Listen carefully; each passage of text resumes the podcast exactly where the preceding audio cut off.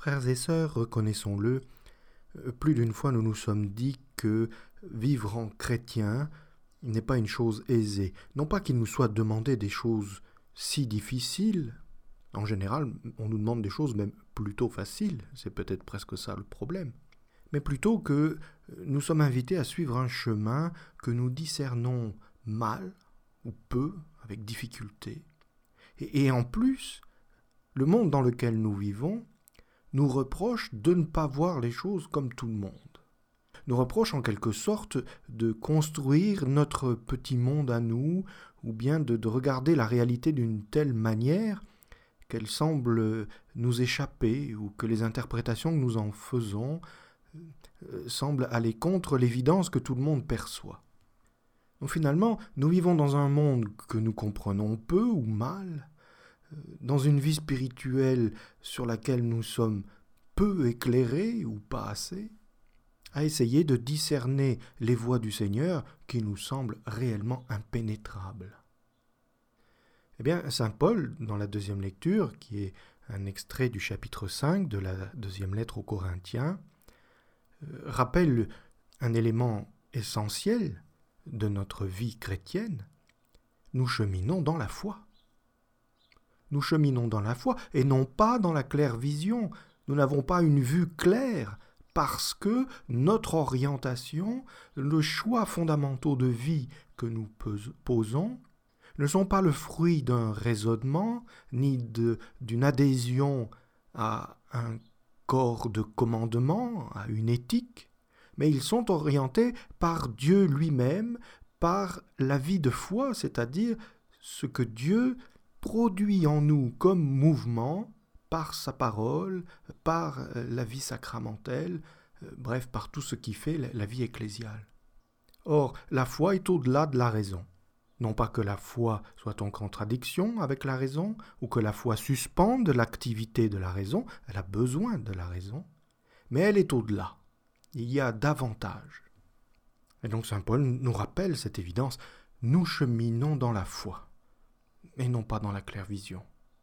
Autrement dit, il nous faut accepter cette réalité première que nous ne voyons pas l'horizon vers lequel nous marchons, qui est Dieu, et que nous ne voyons pas clairement le chemin euh, sur lequel nous avançons, qui est le Christ.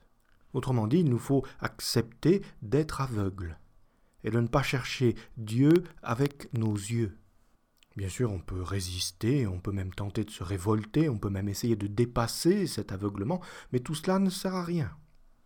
Il nous faut accepter que la nuit de la foi marque l'ensemble de notre vie chrétienne, et paradoxalement, quand on l'accepte et quand on se lance, mais eh alors on commence à voir ce qu'on ne voyait pas. Autrement dit, euh, notre vie chrétienne repose essentiellement sur la confiance. Et, c'est ce que dit Saint Paul dès le début de la lecture de ce jour.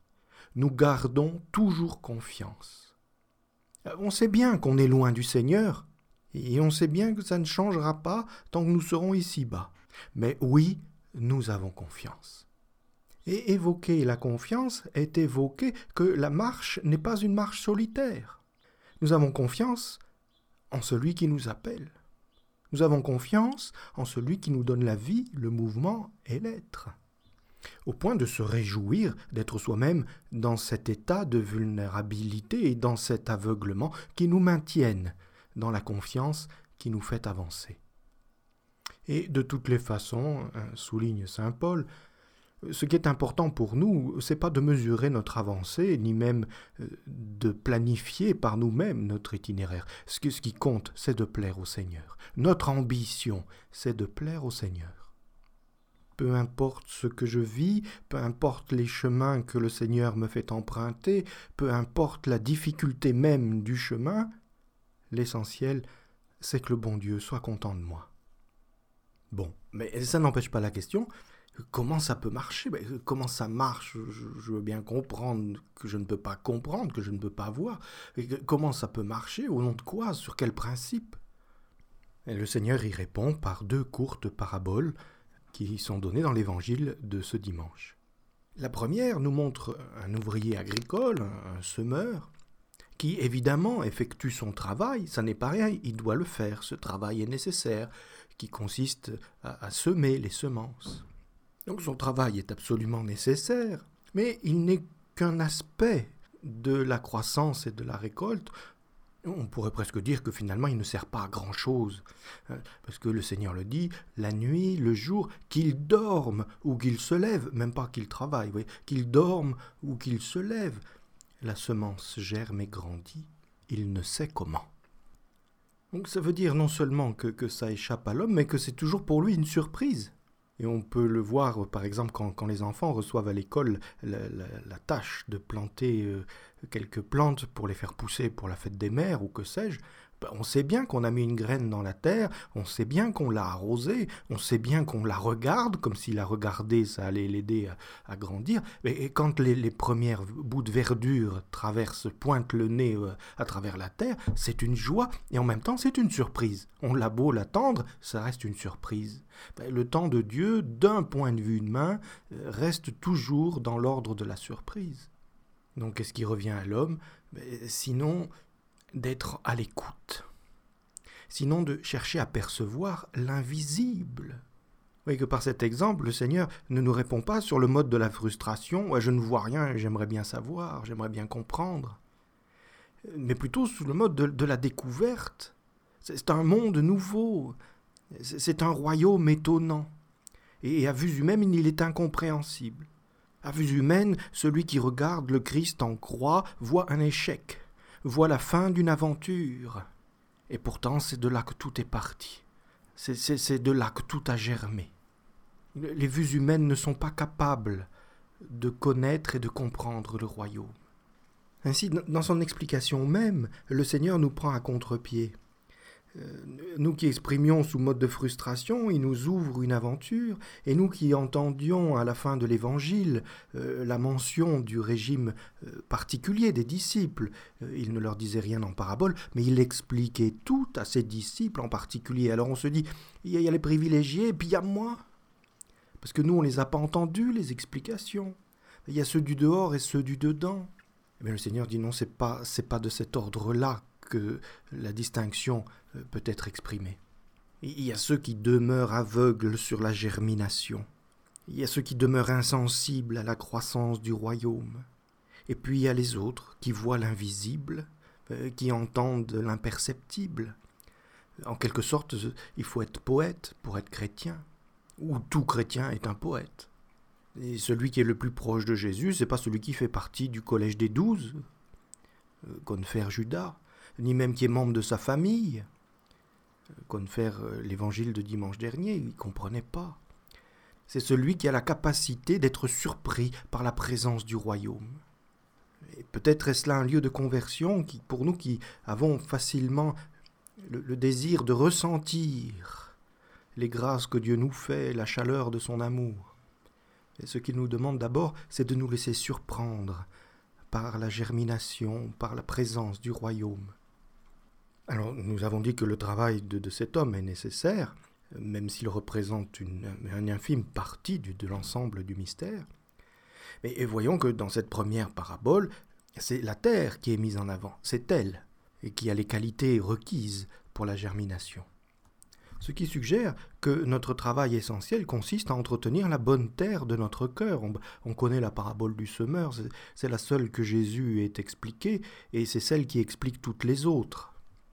On peut donc voir dans la terre euh, le cœur, à la fois selon un impératif de travail, de purification, il faut garder la bonne terre, bien aérée, sans mauvaises herbes, sans ronces, sans, sans cailloux. Et en même temps, c'est le lieu où germine et surgit l'inattendu du royaume qui est le Christ en nous. Et cela nous surprend toujours, c'est-à-dire que cela nous dépasse, on ne peut pas le quantifier, on ne peut pas l'évaluer. Et après avoir insisté sur la terre, dans la deuxième parabole, euh, le Seigneur insiste sur les propriétés de la graine, minuscule. Mais c'est elle qui en elle-même euh, tient la, force vitale qui explique le déploiement d'un grand arbre. Et l'arbre, il vient bien d'elle, c'est un déploiement du potentiel de la graine. Ces deux paraboles venant ensemble, elle nous montre que la vie de la foi marche sur deux pieds ou en cohésion d'un rythme qui est donné par la liberté humaine et par la liberté divine, par la terre et par la graine. Dieu a besoin de nous, il a besoin de notre travail, il a besoin de notre foi pour que nos vies soient fécondes. Parce qu'il s'agit de notre terre, de notre cœur, de notre vie. Mais il faut tenir compte que le royaume n'est pas de ce monde, et que la vie est la vie qui nous vient d'en haut, qui nécessite, pour être accueilli, de naître d'en haut. Il nous faut prendre racine dans l'humilité, dans l'humus de notre terre, pour pouvoir s'élever jusqu'aux cieux, pour pouvoir goûter la joie du royaume. Alors si nous embrassons cette dynamique de la germination, eh bien alors nous revenons aux toutes premières objections que nous formulions au début de cette méditation. Et lorsqu'on nous interpelle en disant ben, on, est des gens à part, qui voyons les choses différemment, qui semblons avoir perdu le sens commun, eh bien nous les chrétiens, euh, nous sommes le travail de la providence euh, dans la terre de ce monde. Notre travail, notre vie est la germination du royaume. nous pouvons donc dire que euh, notre fidélité à l'Évangile, notre fidélité au Christ, se mesure à l'effet de surprise que nous provoquons chez nos contemporains, un peu à l'image du centurion qui, devant la croix, s'exclame Vraiment, cet homme était fils de Dieu. Alors, frères et sœurs, cette semaine, entendons euh, l'interpellation de Saint Paul. Oui, c'est vrai, nous demeurons loin du Seigneur. Mais l'essentiel, c'est de cheminer dans la foi et de demeurer dans la confiance. Parce que notre ambition, notre unique ambition, c'est de plaire au Seigneur. Et de cette manière seulement, le royaume sera manifesté au monde entier. Nos contemporains, pas forcément ceux qui sont hors de l'Église, hors de nos familles ou hors de notre cœur, mais et ceux qui sont attentifs au travail de la germination, ceux qui scrutent l'insensible et qui tentent de percevoir l'invisible. Ils verront ici et là les, les pousses qui naissent d'en haut, et ils pourront s'exclamer avec joie Oui, vraiment, le royaume est au milieu de nous.